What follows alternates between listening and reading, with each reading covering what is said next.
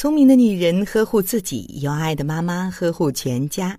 大家好，我是潇潇，每晚八点在北京向您问好。近日，重庆一家长陪孩子玩《王者荣耀》，最终治愈孩子网瘾的故事被疯狂转载。孩子迷恋《王者荣耀》，这位家长非但没阻止，还跟着孩子一起入坑组团上阵。当这位家长打游戏比孩子还好的时候，孩子却没了网瘾。对于网络游戏，一直是家长老师头疼的一件事。如果引导的话，网络游戏是孩子们休息娱乐的一个好项目；但如果引导不好，反而会让孩子沉迷其中。下面这位脑洞大开的妈妈，在面对孩子沉迷游戏时，却用了这样一个好方法，成功助孩子脱离了游戏魔爪。高手在民间，一个比儿子更会玩游戏的妈妈。圣经发现自己正在上初一的儿子也对王者荣耀开始走火入魔了，对游戏的痴迷甚至到了饭可以不吃，觉可以不睡，但是游戏不能不打的程度。圣妈妈看到儿子这么疯狂，实在是坐不住了，就把儿子狠狠教训了一顿。但是儿子好像并不太买账。于是第二天，他上网认真的把有关王者荣耀的内容研究了一遍，又找了几个爱玩游戏的朋友，请他们一起分析了孩子爱玩这个游戏的原因。他从儿子游戏中常用角色分析得出，自家儿子求胜欲和好胜心比较强，希望通过在群战中的表现来展示自己在团队中是最有价值的那一个。分析清楚原因后，圣经和儿子一起平心静气地聊了聊天儿。儿子一看他对王者荣耀的熟悉程度，根本都不敢相信，原来自己的妈妈竟然如此厉害，简直是高手在民间呐！圣经顺势跟儿子约法三章：游戏可以玩，但要以遵守君子约定为前提。第一，不能背着父母偷偷玩；第二，玩游戏必须有时间限制。第三，想买游戏装备必须达到设定的成绩标准。儿子考虑了一下，答应了。谈判成功后，圣经为了巩固战果，特意下载了游戏，周末就抽出时间来和孩子一起组团开黑。现在圣经成了游戏大神，比儿子玩的还溜，但儿子却对游戏慢慢失去了兴趣，因为孩子脱离了游戏的魔爪之后，在现实世界里找到了其他更吸引他注意力、让他更感兴趣的事情。圣经说，遇到这样的问题，与其疾言厉色的责骂打罚，还不如尝试着以孩子的心态去接近他们，先和孩子打成一片，用一种朋友和身临其境的心态来引导，这样孩子更愿意接受，而不是一味抵触。孩子迷恋打游戏，到底是游戏太好玩，还是另有隐情？像上面这位妈妈这么成功教育孩子的并不是太多，还有很多孩子沉迷游戏中，导致视力下降、功课落后、家庭关系也变得岌岌可危。想要像文章开头的妈妈那样找到解决的好办法，我们首先得知道为啥孩子如此迷恋网络游戏呢？游戏是人类的天性，爱玩是孩子的天性。人类发明游戏的初衷是为了消遣娱乐，游戏时人们能产生积极快乐的体验。一些益智游戏甚至对孩子智力开发还有好处，所以人类对游戏的执着才会生生不息。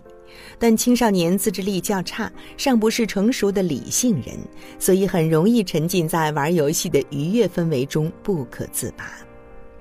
孩子追求刺激新鲜感，游戏刚好可以满足。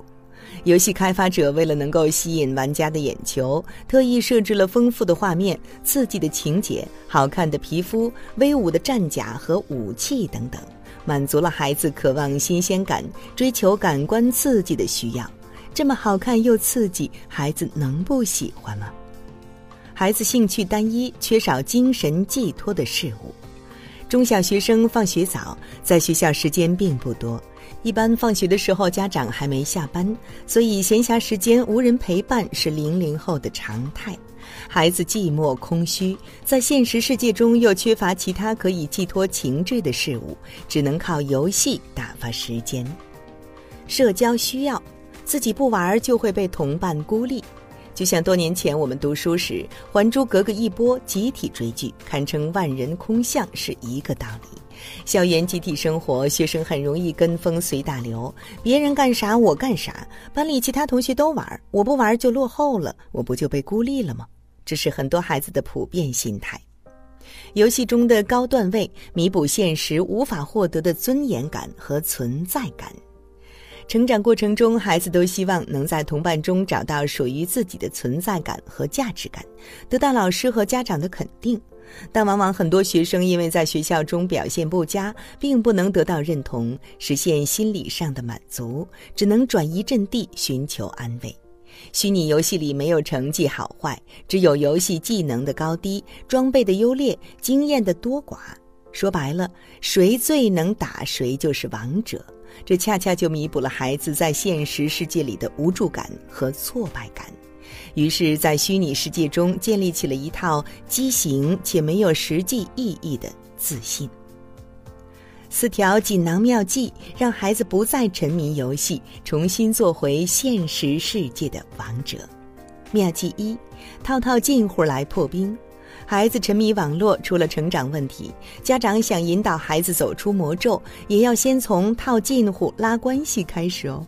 就像重庆这位带孩子走出王者荣耀的聪明妈妈一样，与其直批逆鳞，倒不如先想办法试着接近他们，一起玩玩，成为最坚实的队友，摸摸自家孩子的底细，然后走进孩子的情感世界，找到共同语言，让孩子自愿透露出喜欢玩这个游戏的原因。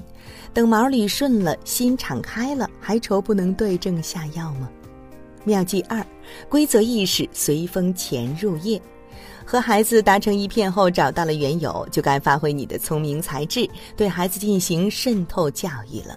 找个合适的契机，比如等孩子酣畅淋漓地打了一场游戏后，玩累了，家长就可以顺势引出君子约定，规定好什么时间可以玩，什么时间坚决不能玩，在哪里玩，和谁一起玩等等。制定好规则后，就按章办事，慢慢培养起孩子的自律意识。再次，家长还可以选用一些非常手段，比如激将法、打赌法等。违反规定就会有惩罚措施，比如干一周家务、练两幅字帖等等。中小学生，尤其是青少年，正是爱面子、重承诺的时候，生怕被别人鄙视自己说话不算数，有损尊严，所以使用此法会事半功倍。妙计三：陪伴是最长情的告白，生怕孩子因为没有精神寄托、空虚、寂寞、冷而沉迷游戏，那就多拿出时间来陪陪他们吧。爱才是治愈一切伤痛最好的灵药。下班后，今天带孩子去看儿童剧，明天和孩子一起做手工，后天去逛公园放风筝。女孩子的话，周末可以学学插花、泥塑、陶艺；男孩子就练练武术、下下棋等等等等。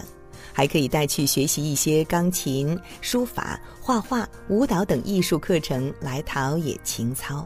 或者连门都不用出，一家人泡个茶，躺在沙发上侃大山、编故事，亲子共读一本书，欣赏一首诗，也能度过一段快乐的闲暇时光。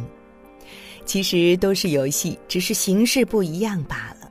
找到更多新鲜事物，分散孩子注意力，帮助孩子走出用单一迷恋网络游戏来打发时间的误区。试想，当放学后孩子们的日子过得丰富多彩、充实而开心时，哪个孩子还有这么大功夫去沉迷于网络游戏而不能自拔呢？妙计四：用一段时间养成一个好习惯。如果家中孩子比较顽固，上边几条锦囊妙计都没有任何用，那就在即将到来的这个暑假，为孩子准备一场说走就走的旅行吧，让孩子放下手机，走向室外，走进大自然，走出孤独，走进同伴。通过半强制性的手段，用较长时间的手机隔离去戒除对游戏的依赖，让孩子们和志同道合的小伙伴们一起出行，获得真实的友谊和尊严，培养自信心。在旅途中寄情山水，体会现实世界的美好，从而实现社交关系、良好习惯和健康心理的重建，完成自律意识的长期建立和巩固加深。其实，孩子游戏上瘾的问题根源，其实在于家庭教育的缺失，而家庭很大程度上也正是帮助孩子戒掉网瘾的最好归宿，让孩子走出游戏世界，成为现实世界里王者归来。智谋加爱等于最好的药方。好了，今晚的有听妈妈就到这里了。如果您觉得不错，请分享给您的朋友们吧。我是潇潇，让我们明天再见，晚安。